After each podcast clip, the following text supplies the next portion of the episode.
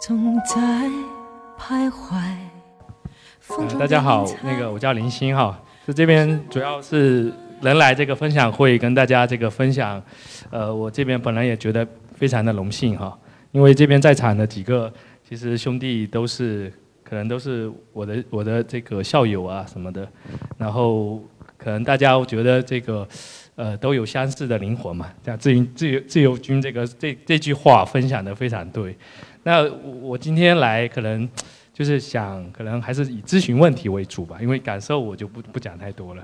那个就是我想问一下，因为刚才自由军那个有一个图片，有一个特斯拉嘛，那我对这款车还是比较有兴趣。就是我想问一下，咨询一下，就是呃，在美国是不是特斯拉是大概的定位？就是在美国人心目中的定位，大概是是什么什么样的一个这个定位的级别？另外，推荐你直接去听那三期节目。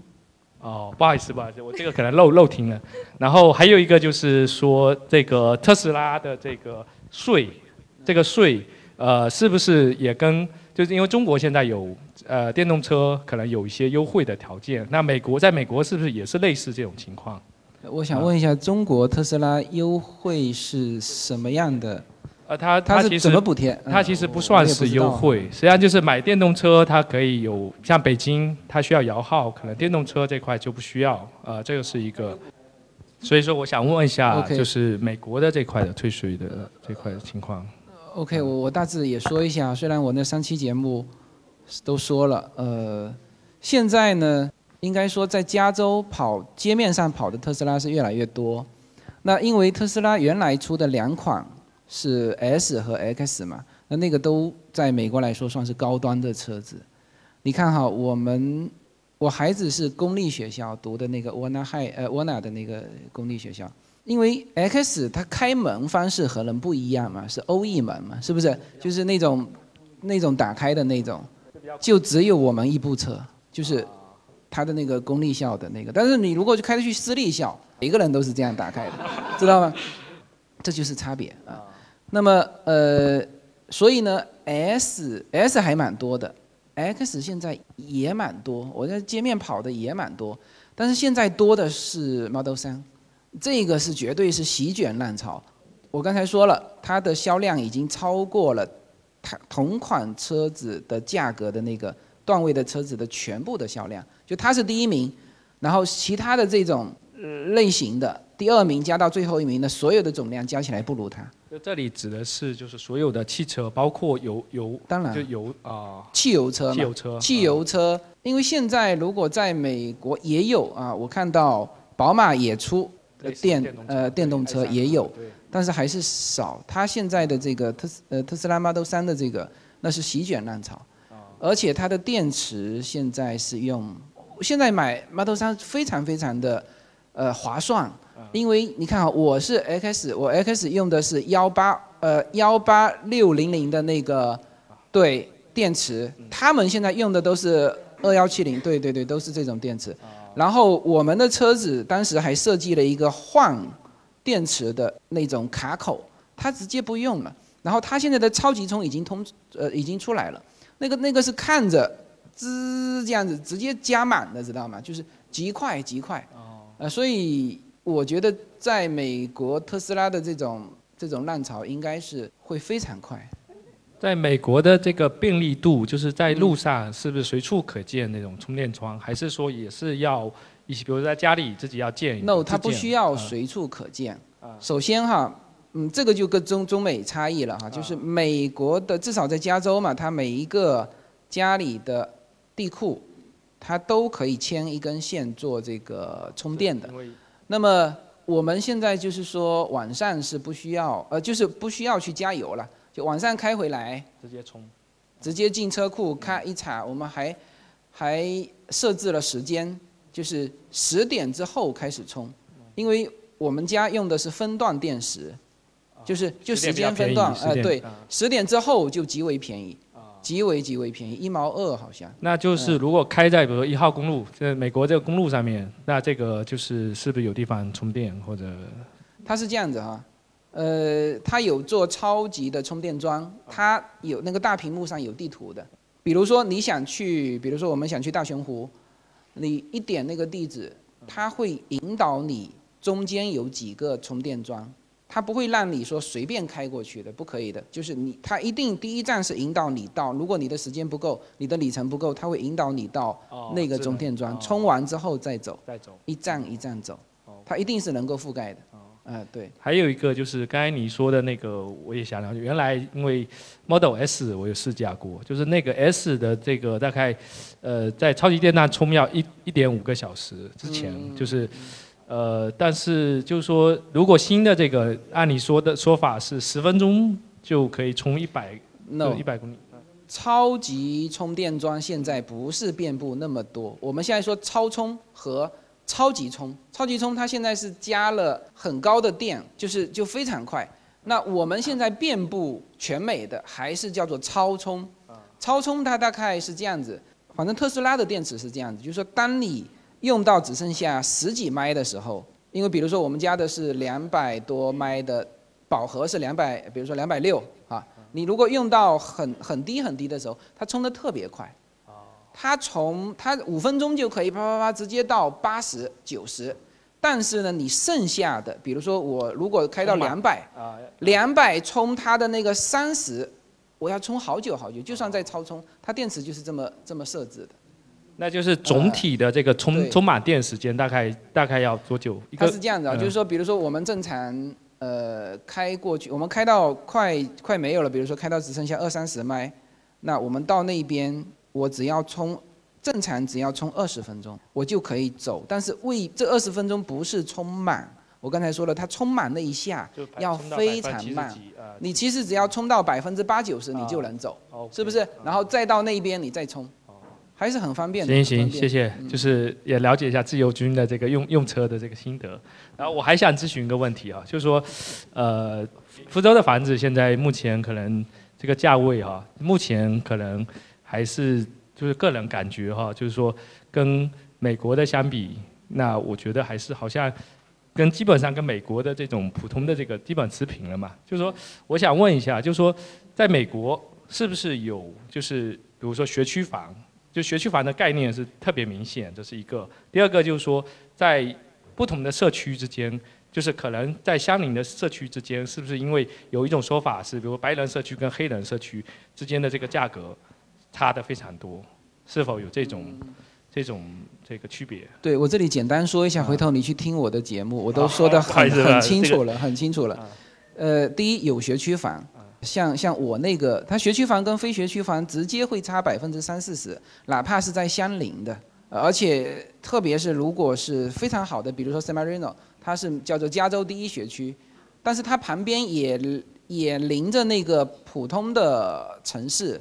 还有一些城市它是跨区的，就它的行政区域是这个城市，但是它的某一部分是跨到了 San Marino 的学区，而这一部分的房价是几就是两三倍于那个普通的房子，这是有学区房的。就这种趋势可能也是在美国也是一样的明显。这不是趋势，就是现实。现实就是现实，对这个没有什么好说的。然后不同的区。好的区跟不好的区差价也是很大，很大，很大，很大。对。那你觉得就是题外话，觉得中国以后会不会走类似美国的这种，这种就是比如说市中心的房价可能就是还是会继续的一些会的，或者中心城市。这其实我们学市场的就是供需嘛，嗯，那大家都觉得好的房源它会继续自然是高嘛，嗯对啊，就是说好的它会一直贵。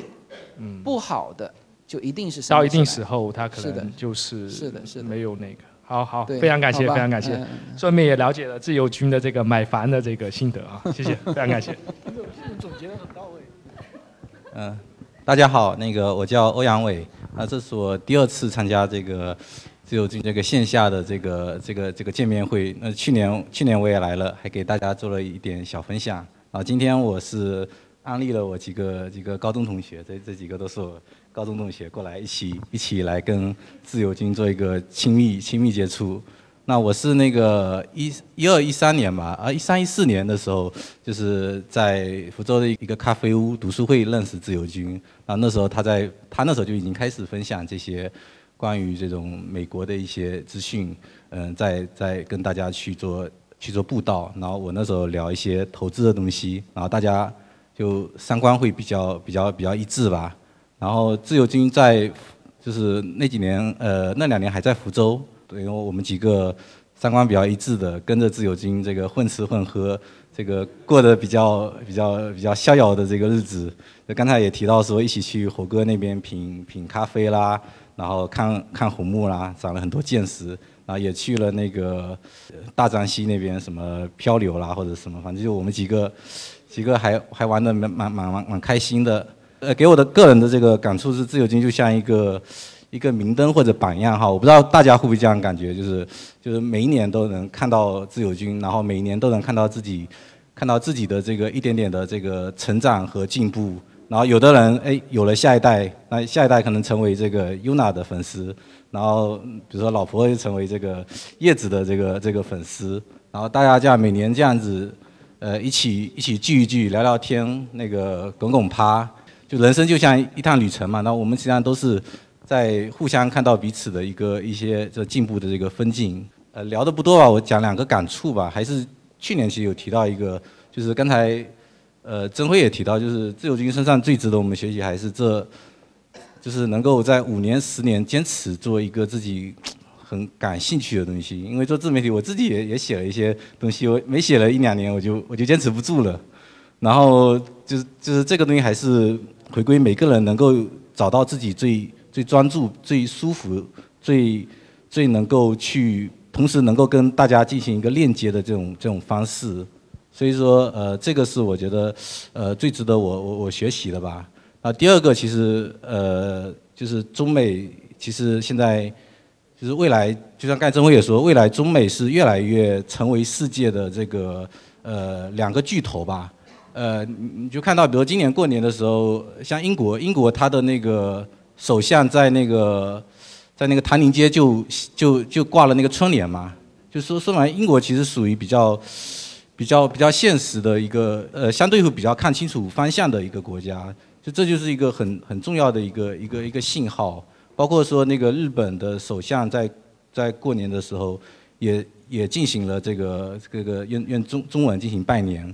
包括最近那个意大利也加入了这个“一路一带”，也就是说，其实其实就未未来现在确定性最强的就是中美两个最最最强大的一个国家，所以那个呃自由军又站在站在一个方向哈，给我们做就相当于是就是连接中美的一个信息呃，包括资本的一些这种催化剂吧，所以我觉得大家真的可以一起珍惜这个。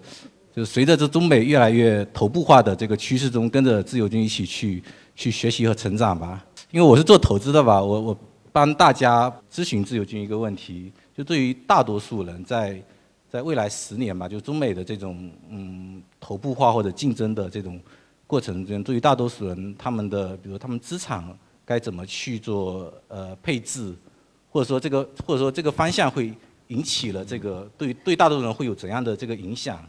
就是嗯，我觉得很多人其实他他是需要站在一个更远的一个一个一个时代的一个浪潮去去思考这个这个这个问题，所以反正我我也抛砖引玉，跟大家一起一起学习一下啊，谢谢。我在美国洛杉矶这边呢，有很多跨境的朋友，就他们本身业务就是跨境的，那他们现在总体对于中美这两个国家的今后贸易的正常化。还是充满希望的，就是还是乐观的，但是，呃，也确实影响了他们的业务，所以有一些朋友他就是等两边谈成了，他才开始进做下一步的动作。他其实是看得见，今后是就是中国进口的黄金十年，就是把美国的东西卖到中国来。我一直在说的，美国的技术加人才，中国的资金加市场。这是现在最最佳的组合，就商业谈谈商业，这个模式是最好的组组合，好吧？你说你要离开，明天还会。随口说，美国的听友大家好，我的新书《平行美利坚》目前已经在当当网、京东等各大网站均开始正式发售，同时在电子书 Kindle 上也已开始发售。那么这本书是随口说美国的第一本书，也是我个人第一本书。拨开迷雾看美国当下，中美两国恰是两条平行线，只有穿梭其中的人才能看清一切。希望大家支持这本书，现在就可以立刻在网上下单购到这本书。谢谢大家。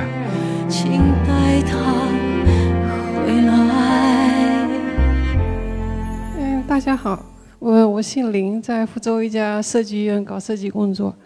这个随口说美国，说实在，我是去年才知道这个这个节目，因为我去年去成都，然后跟我闺蜜谈起那个喜马拉雅，因为我原来一直听那个高晓松的小说，后来我就跟我那个闺蜜推荐这个节目，她后来就给我推荐说，你们福州有一个 叫做自由金，说那个随口说美国，哎，她说你怎么不知道？哎呀，后来我，哎，他给我推荐的这个节目，后来我一听，因为。原来嘛，高晓松的节目都是比较那种抑扬顿挫的嘛，然后后来听自由军的节目，觉得哎很平和。呃，后来我就陆陆续续有听，听完以后，因为毕竟原来高晓松听的长了嘛时间，后来我就在高晓松这种京腔跟自由军这个虾油味这个普通话中就交替着听嘛。那后面后来才发现，哎，上网以后一查，自由军竟然还是我小孩的三中的校友。后来我也推荐我小孩也也听一下这个节目。那今天我是第一次参加这个活动哈，其实我前面很纠结来不来，因为我觉得从年龄来说，我在这个群里面是算元老级的。虽然说我加入的时间不长，但是今天来我觉得很高兴，因为前面好像还有一个大姐。所以刚才大姐建议这个呃什么去美国的这个，其实我觉得我很乐意参加。因为我也听我成都那个闺蜜说过，他们他们去年成都的，就是也是这个群嘛。他们因为我刚才在照片里面也看到他，他们后来自己这次还组织了去，就是悉尼去澳大利亚啊，也就是因为自由军的这个节目，他们就互相认识嘛，然后自自己组织去啊。哎，我觉得我们也可以搞这个，正好前面那个这个姐姐也讲起这个事，哎，我觉得挺好，所以。我也响应这位大姐的这个活动，我就组织。哎，好，很很感谢自由军给我们提供这个机会，谢谢啊。呃，大家好，我是来自佛安的，我姓李。那个，我听自由军的节目大概是有一年的时间。之前我是因为想对美国也比较向往嘛，大学学的也是英语专业，然后呃，之前想去美国生孩子。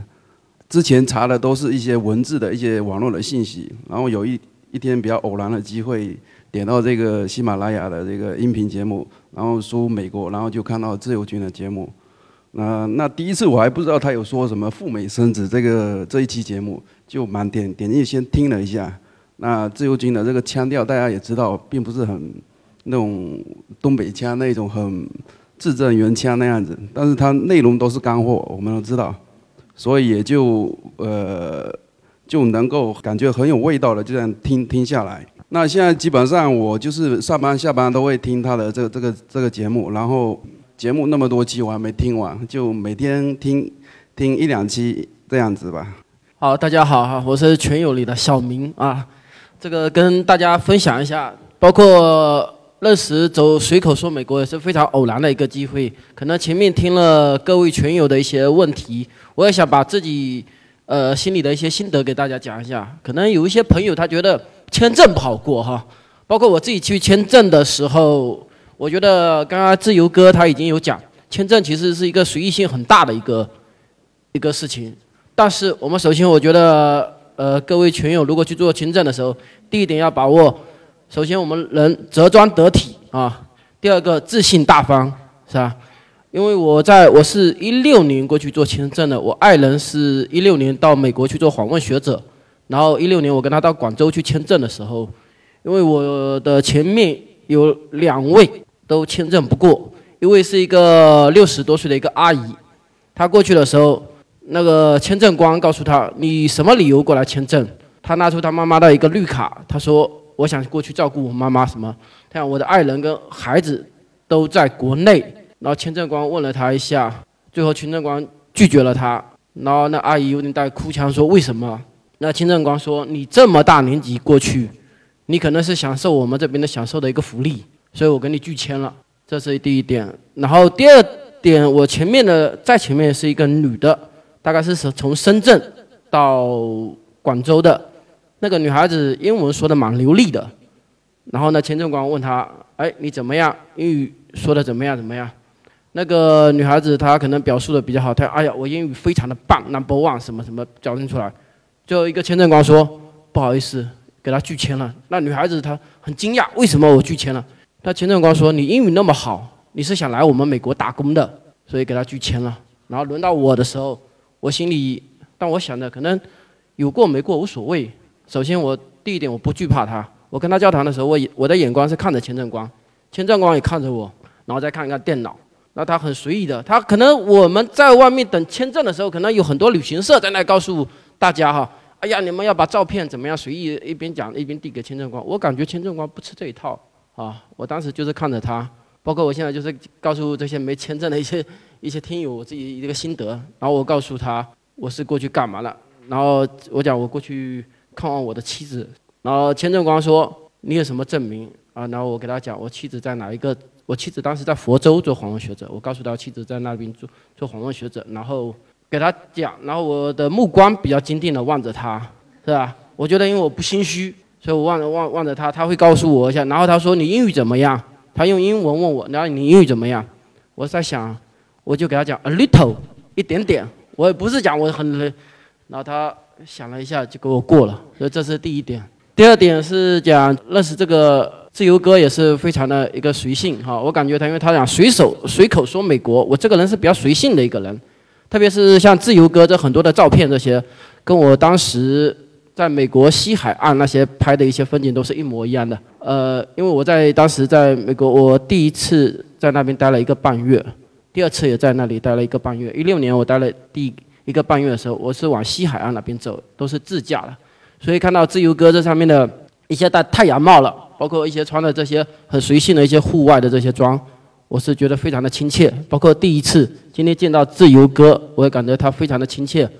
第三点就是自己心得，就讲可能大家讲呃人生嘛，本身就是一种旅程哈，一种说走就走的一个旅程。但是我觉得我的个个人主张哈，不管去做旅程，这个一定要做好攻略，是吧？因为我我不是很。我不是很赞赞成所谓的穷游哈，我觉得去任何做一场有准备的战，都是比没准备战的好，啊，可能有的人讲我们买一张机票就可以去美国，是吧？或者怎么样？但是我觉得美国离我们很近，但也很遥远。如果大家真的想去美国的话，我觉得是不是一定要做好一个攻略哈？不管是自由的攻略了，还有一个经济的攻略，都要做好。这是这样子，我们才能打一个有把握的战嘛。所以我非常欣赏自由哥的这个讲法，人生就是一场旅程，啊，最精彩的就是沿途的部分。谢谢大家。呃，自由军你好，我主主要就是想咨询您两个问题，一个就是说我上次有听就是那个美国那边学飞机嘛，那你那个节目里面已经讲了非常详细了，但是说如果哈我们这边有朋友想去的话。具体要怎么操作？然后您里面有说到一个是大概两万美金，还有一个就是英文要好。那其他的就是，呃，怎么怎么操作？怎么联系学校？然后怎么过去？啊，这第一个问题。OK，呃，刚才一个是飞行学校的事情哈。飞行学校现在，呃，我认识的那个飞行驾校，呃，他就可以收，而且他是。美国的什么幺四幺的那种，就是认证的，他就可以收。那个校长答应我，我们的听友过去，他打九折，啊，知道吗？呃，对，这是一个哈。第二，第二呢，那个校长是说中文的，那是台湾人，那是一个台湾人，呃，然后就是一个签证要自己去签，好像是这样，就是另外一种学习签证，呃，对。那个要去自己捐，他可以，他们学校可以给你发 i twenty，可以发 i twenty 的，然后也，我说了两万，我在节目里面说有说那么多吗？两万美金？一万到两万美金。啊，一万到两万美金，对，因为我是怕那个太打击其他的那种。嗯，其实要看你自己的学习，有些人大概七千到一万就可以了。呃，因为他这个是最直接，他们是按小时收费，不是按照整套的课程收费，他就完全给你按照美国的那种方式。美国是不允许一学期收费的，就是你一小时一小时收费，一小时就是一百，看你学的机型就是一百多吧。你要是能够在美国规定的那个四十小时之内学完，但基本上没人学得完。那比如说你学他个七八十、七八八十吧，八十个小时吧。一个小时一百二，或者一百一百五吧，你去算得出来多少钱吗？这大概就是这样子。时间，如果你只是学师，叫做那么一个师证，考师证不不考商证，商业商业飞行，商业飞行跟师证的区别就是，你可以带人，可以收费和不能收费。商业飞行就是要收费的那种。那你如果是自己开。就是你如果是自己开的话，就是四十小时，然后你的整个学习时间半年就够了。如果商业飞行，他还要加很多的课，要要学一年，呃，大概就是这样子。呃，那他那个三证回到国内就确定可以去应聘那些什么航空公司吗？航空公司除了三美国的师证和三证。中国只要转换一下确认就可以确认了，不需要考。而中国的在美国你不行，你要重新考。就美国只认他自己的体系，但是中国认美国的体系，明白吗？所以很多中国的飞行员是在美国培训的，这是没有问题的。呃，但是呢，他在这边要认证转换一下，这是一。第二，每个飞行的，如果你是去开，呃，这种航空公司的。它要有一个飞行里程数的门槛，你你除了拿到这个证，你还要飞够多少小时？啊，是这样子。那个大家下午好，我是来自那个福建宁德，然后目前在福州工作，听自由军的节目大概不到一年吧。然后平常在家的话，就是听喜马拉雅的广播新闻听的比较多，所以他向我们推荐了自由军的节目，从那个时候开始才正式接触，跟大家一样，就是听完第一期节目就再也没有放手了，就是接着后来就听了好多好多，啊，然后今天来这边参加听友会是第一次，给我最大的感受就是，其实这边年轻的听友还是非常多的。对，然后这一点让我也觉得很感动。然后今天，呃，自由军在 PPT 上面有说一句话，就是别人看得清我们，但是我们看不清别人。这句话其实给我最大的感触是，就是要有一颗敬畏之心，然后要更加努力的学习，然后去看更多的东西，然后提升自己，这样才有机会。机会到你面前的时候，才能更好的抓住机会。去做自己想做的事情，然后我觉得就是自由军的听友都是好优秀。今天听大家的分享，然后从大家说话的语气，包括这种姿态，能看出来大家都是性格非常好的人。然后非常高兴认识在座的大家。然后自由军在书里面有说过一句话，我觉得印象比较深刻，就是现在永恒不变的就是改变。这句话。让我觉得非常经典，就是希望不管这个社会如何的改变，大家都能保持一颗赤子之心吧，然后永远的过上自己想要的这种生活方式。嗯，谢谢大家。没有什么能够阻挡，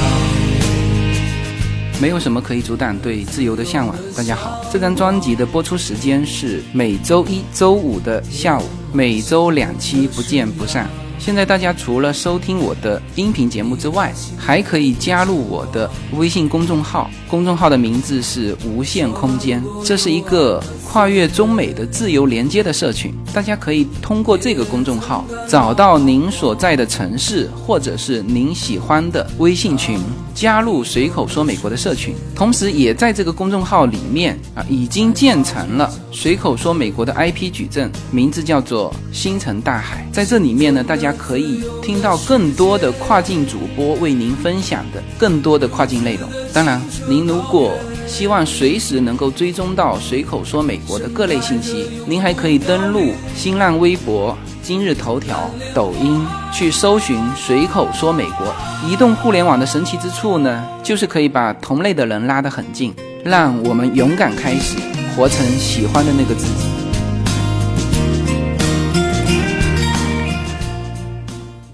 大家下午好，我是林胜，呃，福州人，呃。认识自由军，或者说听到自由军的节目，在二零一五年。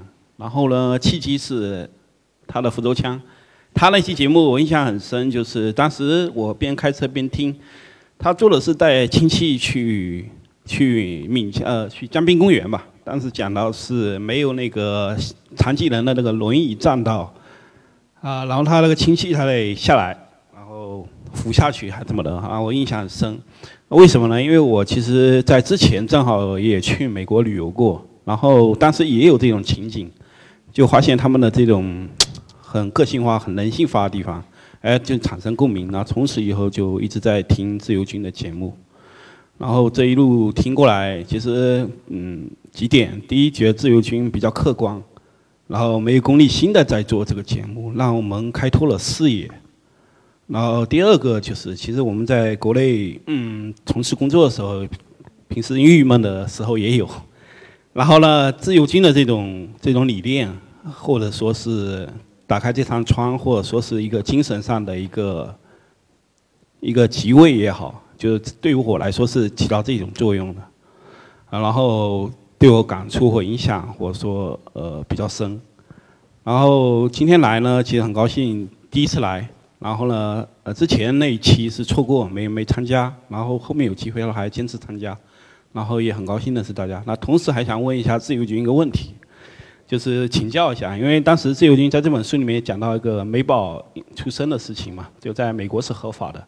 然后我看你后面说了后面那句话，就大家父母可能要考虑到美宝成长以后，就说你可能父母是国内的，然后这种教育教育的问题能不能陪伴？或者有没有陪伴？那我想顺便咨询一下，就在美国有没有这种机构，或者说那个，比如说是美宝，他长大了以后有没有可能在外面说呃寄宿也好，托管也好，就比较比较官方也好，或比较正式的这种这种这种机构存在？想了解一下，谢谢。嗯，这个我当时写这个文章的时候写了两篇文章，结果呢，另外那一篇文章出版社不让发，OK。那其实我的，呃，相对应的就是我出了两期节目，呃，一期节目就是谈谈正正，就是赴美生子是谈谈正正的事情；第二期节目就是赴美生子，然后呢，那就是这个话题，包括我现在到很多的城市，就很多美宝家长都跟我说这么一句话，就是你当时说的这个然后呢，现在全部出现在我身上。就是很纠结，就是很纠结，因为父母不是美国的身份，但是呢，孩子当时生在那边，他今后肯定是想接受美国的教育，但目前为止没有什么很好的解，因为你只能是他现在有有一些父母是这样搞的啊，就是几个家庭变成一个团队啊，小孩子在那边，比如三个家庭三个孩子，那其中的一一边的父母出去照顾，他照顾。三个月、四个月回来，第二梯队上，第二梯队回来，第三梯队上，轮流照顾那边的孩子，是吧？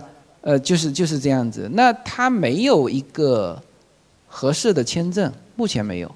那么这个就是，其实是跟陪读的那个团体是一样的。现在陪读也是没有合适的签证，好吧？嗯，谢谢。好好。啊，啊大家好，我马金慧，我是从兰州来的，嗯，谢谢谢谢谢谢，非常高兴认识大家，这次是第二次来福州，但是两次来福州都是因为随口说美国，啊，第一次是去年八月份来，嗯，是专门来认识猴哥啊，因为听了乔语闲言以后来认识猴哥。这次因为看了自由军的这个行程，其实我也可以选择在北京，因为我在北京工作了二十年。呃，然后也可以选择我的家乡最近的地方西安吧，因为我看西安应该是五月中旬。那想来想去，我还是觉得应该要在自由军的家乡福州，嗯，来认识认识自由军，然后再一次看看猴哥，嗯。在没有听这个随我说美国之前，没有觉得福州会跟我有什么关系，因为我以前也没来过福建，嗯，可能想着最多也就是来武夷山看看吧，没想过福州。结果自从听了随我说美国以后，没想到在不到一年的时间就来了两趟了。是这样，那个我是一七年吧，很偶然在这个。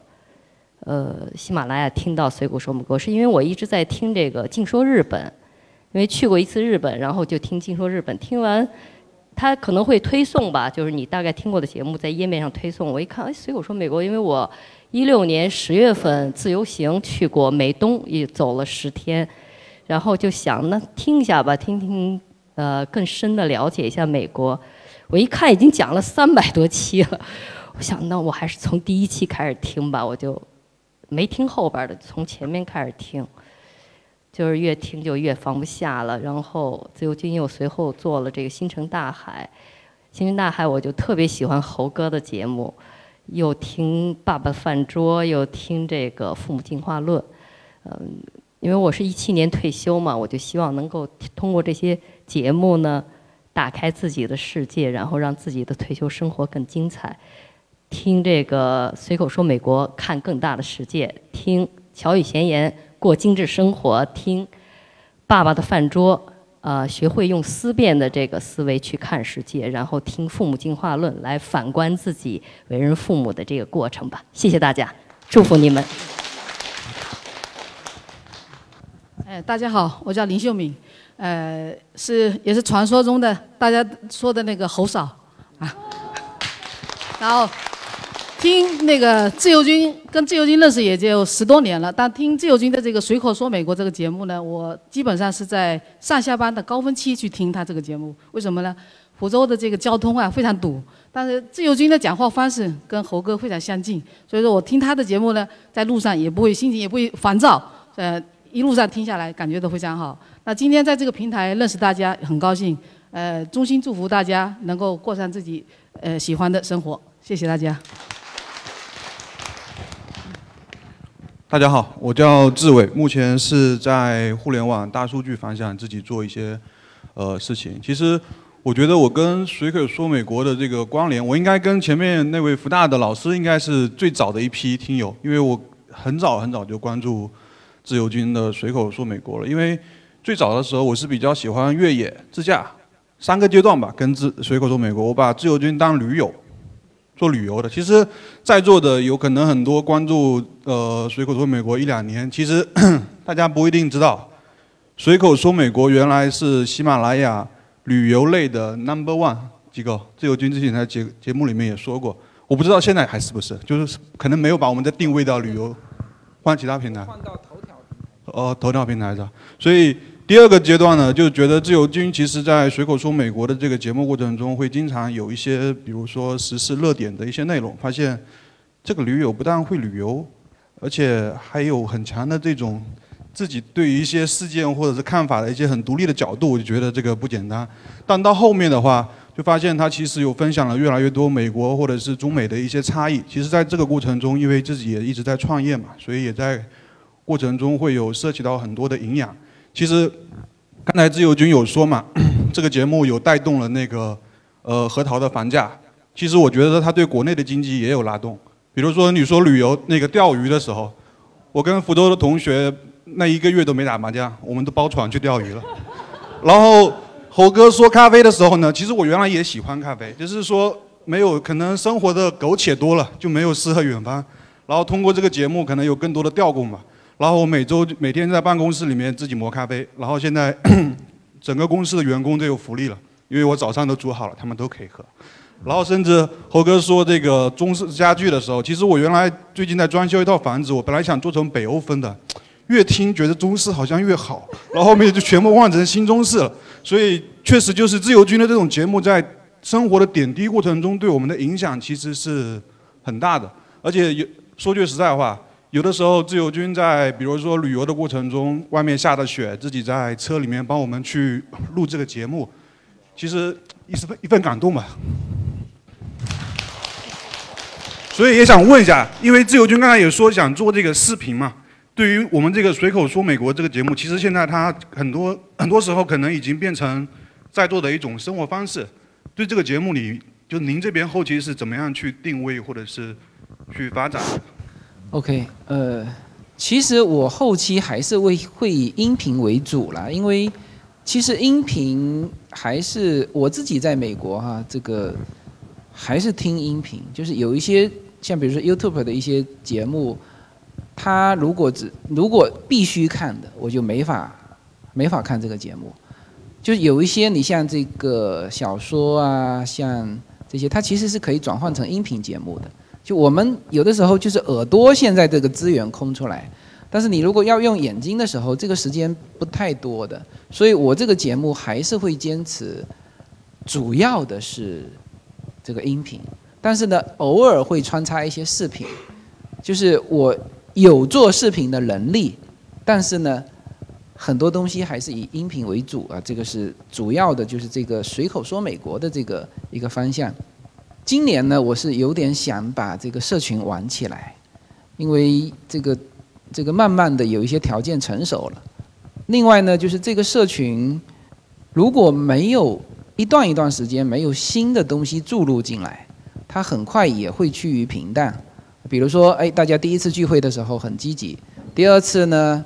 可能聊的还是差不多的东西，就没有这个积极性了，啊，那 OK，那我去年到今年，哎，出了一本书，啊，那可能有新的很多读者又进来，就是你要有变化，做任何事情都是要有变化。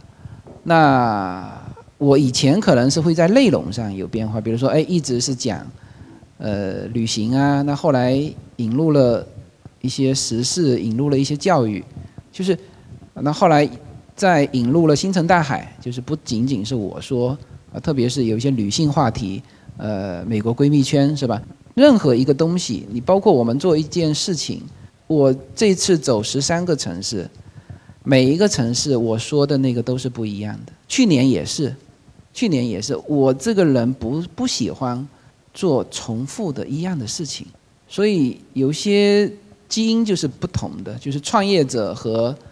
和这种正常的经营者，他整个是不同的物种，所以我觉得今年我们的社群可能，比如说哈，我举一个例子，比如说刚才大姐说到的，是不是可以组织的一起去自驾？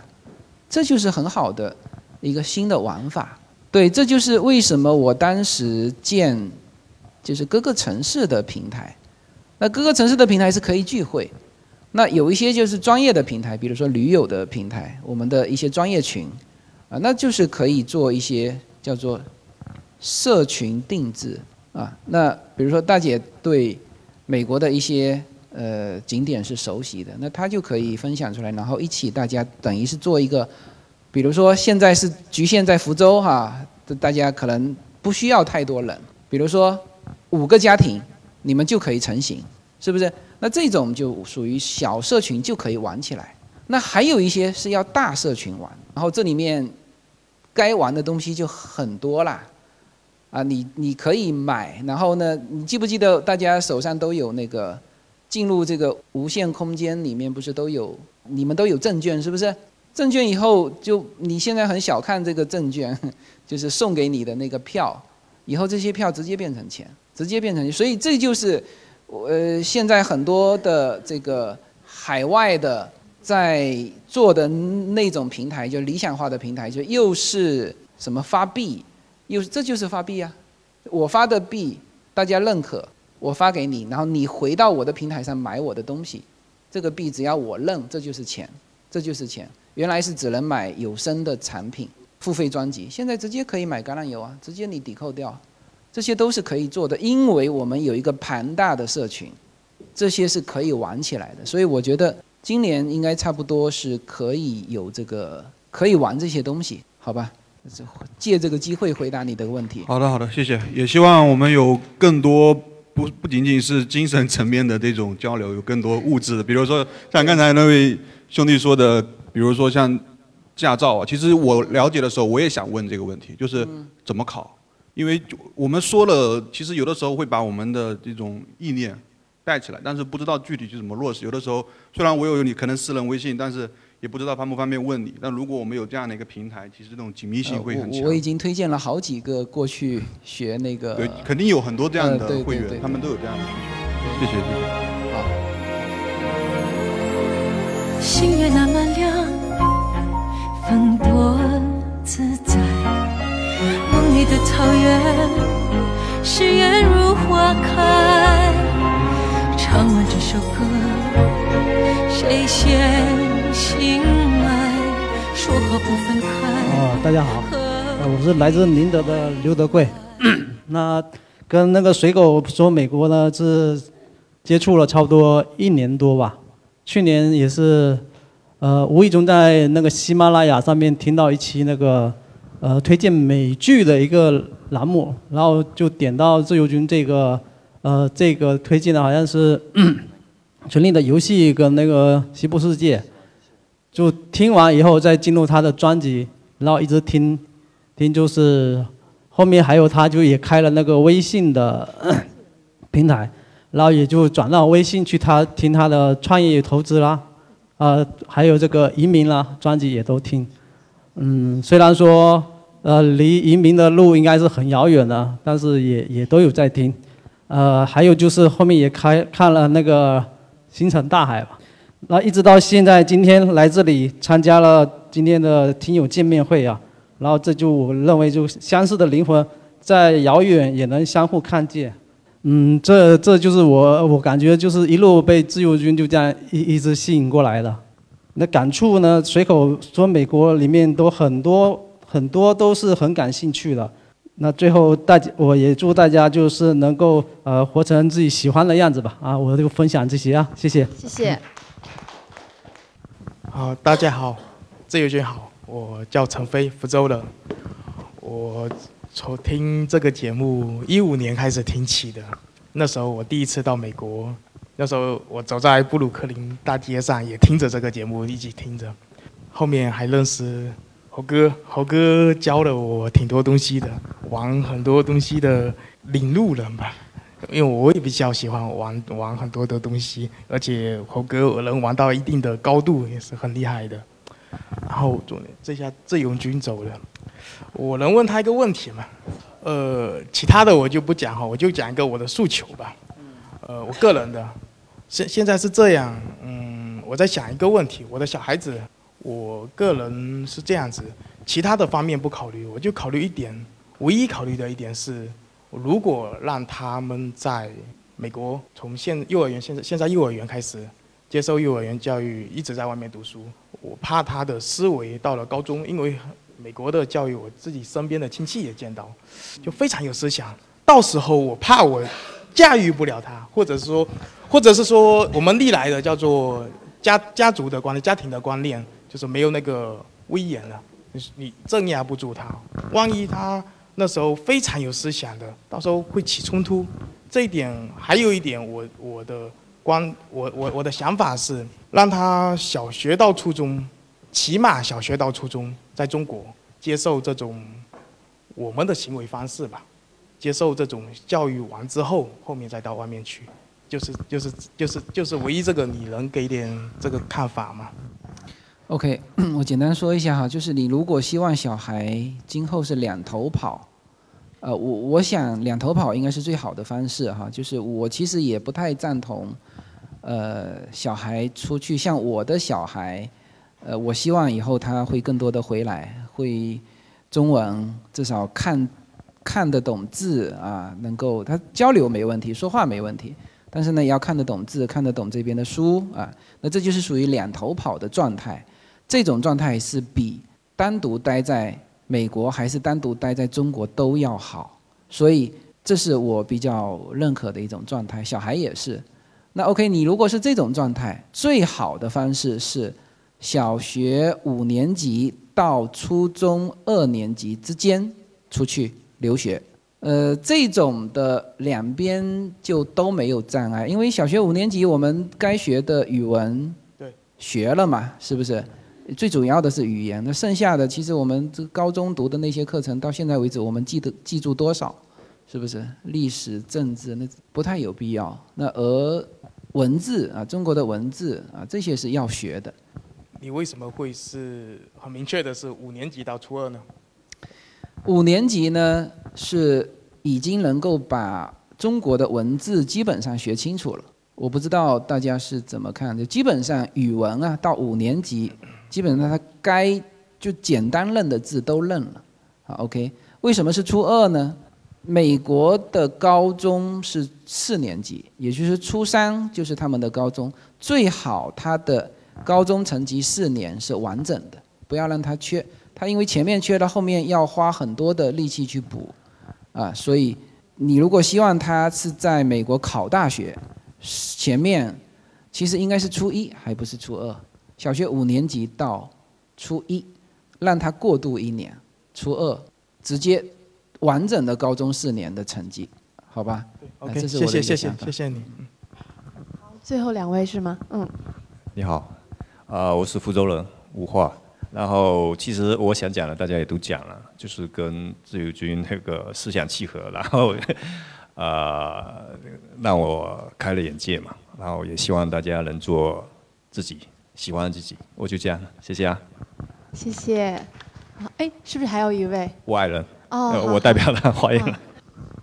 嗯，就是特别感谢大家，然后留到最后听完大家的分享，因为确实这边他们场地的限制，要不然还是可以，我们还可以留下来多聊一些，聊得更深入、更细致。那因为其实我们问到了很多问题，我们在自由军的音频里面其实都能够找到答案的。因为我刚刚听到好几个问题，有听过音频的人应该都知道这个答案是什么，所以可以回去呃，比如说有一些专门性的问题，可以专门呃去搜一下音频。如果有一些问题是一些新的问题，我觉得很欢迎大家给我们留言，然后正好呃自由军也可以趁着这些新的话题去展开讨论。然后那我们今天福州听友分享会就到此结束，再次谢谢大家，谢谢。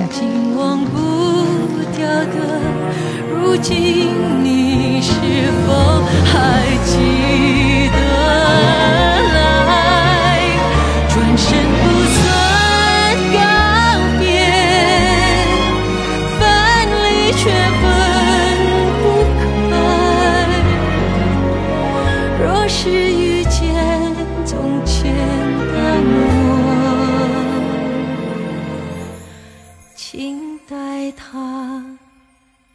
回忆。